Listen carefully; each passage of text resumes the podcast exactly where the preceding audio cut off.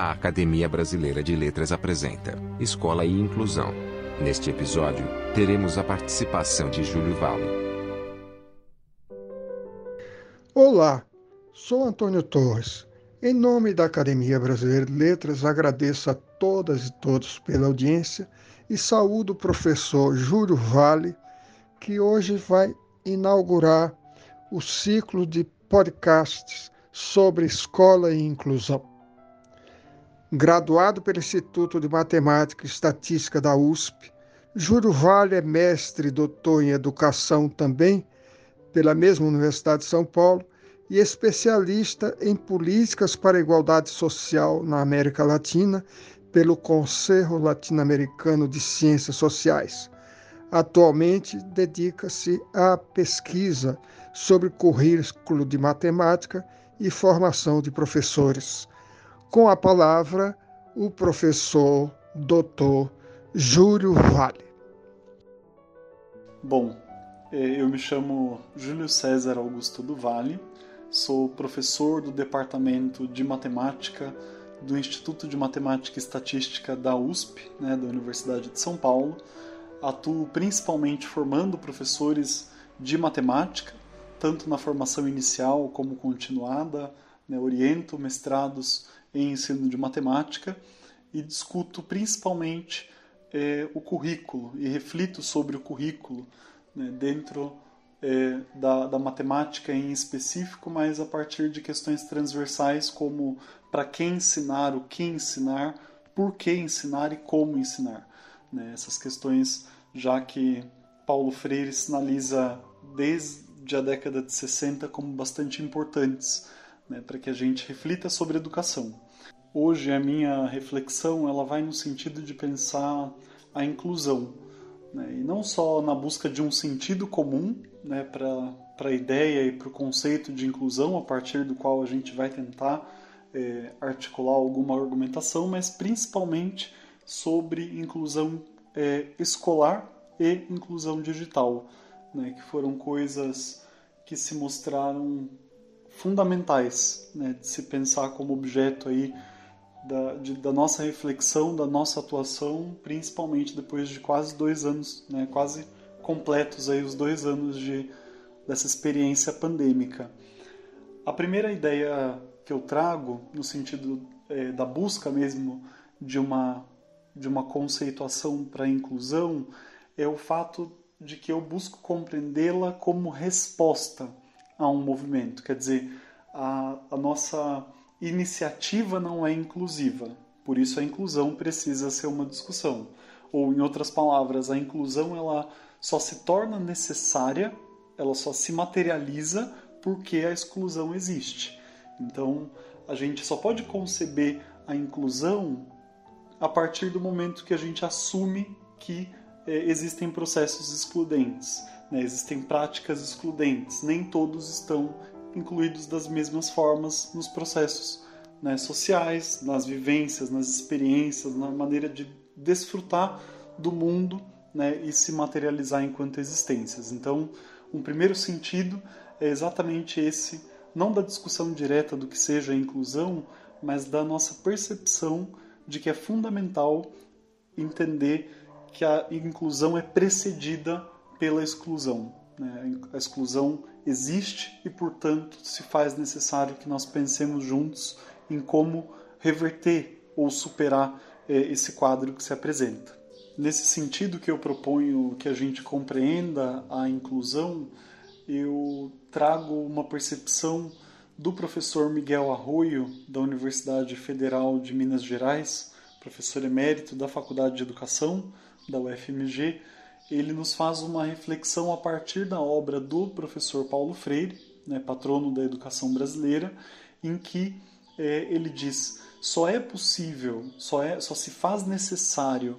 é, pensar a humanização enquanto processo é, humano, histórico, né, é, socialmente localizado, porque existem em curso processos de desumanização. É porque as pessoas são desumanizadas é, em diferentes instâncias da vida que é necessário e possível é, discutir a humanização enquanto processo ontológico. Né? E é nesse sentido, ou buscando uma aproximação com esse sentido, que o professor Miguel Arroio dá à obra do professor Paulo Freire, que eu proponho que nós pensemos sobre a inclusão, ou seja, como um processo que se faz necessário e é possível, porque antes dela eh, se coloca a exclusão. Né? Ou seja, para que a gente perceba que nosso movimento em favor de toda a inclusão, ele nunca é, é a iniciativa de um movimento, mas ele é sempre resposta a outro que já está posto, que vai no sentido da exclusão. Né? Então, por isso eu faço questão de tratar é, da inclusão sob essa perspectiva, porque eu acho que ela nos ajuda a compreender né, que já existe um processo em curso contra o qual nós vamos nos opor ou resistir né, de alguma forma. E esse movimento de resistência e de oposição né, pode ser chamado, portanto, de inclusão, ou seja, numa sociedade que prima ou facilita que a exclusão aconteça, é preciso cada vez mais que nós sensibilizemos as pessoas para pensar a inclusão como um movimento que vai se opor né, a esses processos e vai compreender como esses processos se materializam nas instituições, nas relações né, e, de alguma forma, busque mecanismos de oposição, resistência, contraposição e criação né, de um ambiente mais solidário em que a inclusão prevaleça. A partir desse sentido que eu enuncio para inclusão, eu gostaria de pensar duas dimensões desse processo mais geral que pode significar eh, inclusão, uma delas voltada para pensar a inclusão escolar e outra é, voltada a pensar a inclusão digital. Então, a primeira, historicamente constituída no Brasil por meio de diferentes mecanismos de exclusão de grande parcela das pessoas do seu próprio direito à educação, né? ou seja, algo que foi definitivamente conquistado né, há algumas décadas, porque não era tido como uma prioridade né, dentre as demais que foram priorizadas ao longo da história brasileira, ou seja, um direito é, que nos foi negligenciado e que ainda hoje custa muito caro. Né? Ainda hoje é preciso é, cada vez mais insistir que não é só o acesso à escola que basta e que satisfaz o direito à educação, mas é preciso pensar na permanência né, das crianças e dos adolescentes na escola né, na existência das turmas de EJA que acolham jovens, adultos e idosos que possam resgatar eh, de alguma forma esse direito que foi violado, ou pensando eh, até mesmo na obra do professor Paulo Freire, que nos diz que não há evasão escolar, mas expulsão escolar, porque as pessoas são constantemente expulsas eh, desse cenário, né, em que se destaca a diferença, né, ou seja, é, na tentativa de homogeneizar a escola, às vezes a gente perde é, a percepção de que existe valor na diferença e que ela pode né, ser uma das pautas por meio das quais a gente vai chegar a esse movimento, a essa ação né, de uma resposta inclusiva. Ou seja, pensar na inclusão escolar como um direito que foi historicamente retirado da população brasileira e que precisa com urgência ser cuidado em todas as suas expressões, né? seja na, na dimensão de assegurar o acesso à permanência, seja na dimensão de pensar uma educação especial adequada, né, consistente, que seja efetiva em todos os municípios e estados brasileiros, porque hoje ainda não é, né, e são diferentes expressões né, dessa inclusão escolar. Falar de inclusão, portanto, é, demanda que hoje no Brasil a gente pense cada vez mais nisso, dado que em nenhum momento como hoje nós percebemos talvez aí a importância e a relevância das escolas, da sua territorialização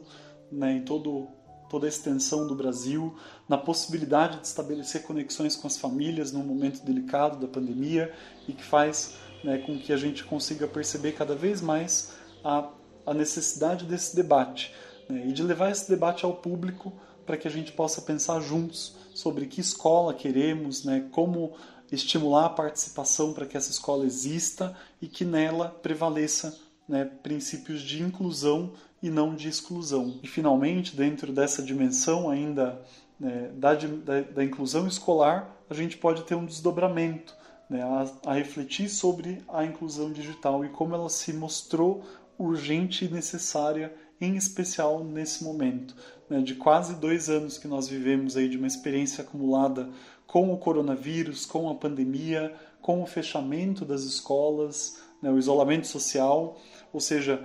a, a gente se defrontou quase que de maneira instantânea na incapacidade do sistema educacional em todo o Brasil, em diferentes municípios e estados, de se manterem conectados virtualmente, né, online, com as nossas crianças e com os nossos adolescentes. Nós chegamos aí a estatísticas que dizem que existem municípios no Brasil em que apenas 6 a cada 100 né, domicílios possuem computador com acesso à internet. Ou seja, basta essas duas condições para que a gente já né, é, perceba como a gente não tem ainda um cenário né, que garanta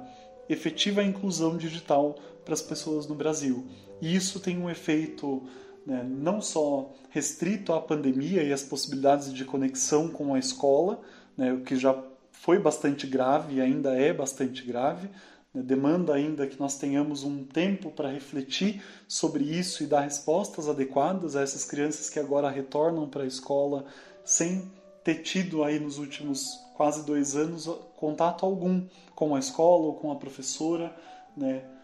justamente porque não tinham condições de acesso às tecnologias, à internet, né, que se mostraram tão necessárias. Então, não só tratar desse resgate mais direto né, de quando as crianças voltarem para as escolas, mas num sentido mesmo de pensar o que é a inclusão digital e o acesso à internet num planeta que se globaliza numa intensidade, numa velocidade nunca antes vista. Né? Ou seja, do que pode significar isso para as nossas crianças né, para os nossos adolescentes em termos de uma formação, né, que se, não se pretenda global ingenuamente, mas reconheça nesses mecanismos né, ferramentas importantes de comunicação, de expressão, né, de mobilização, de articulação dos pares. Quer dizer, existe muita potência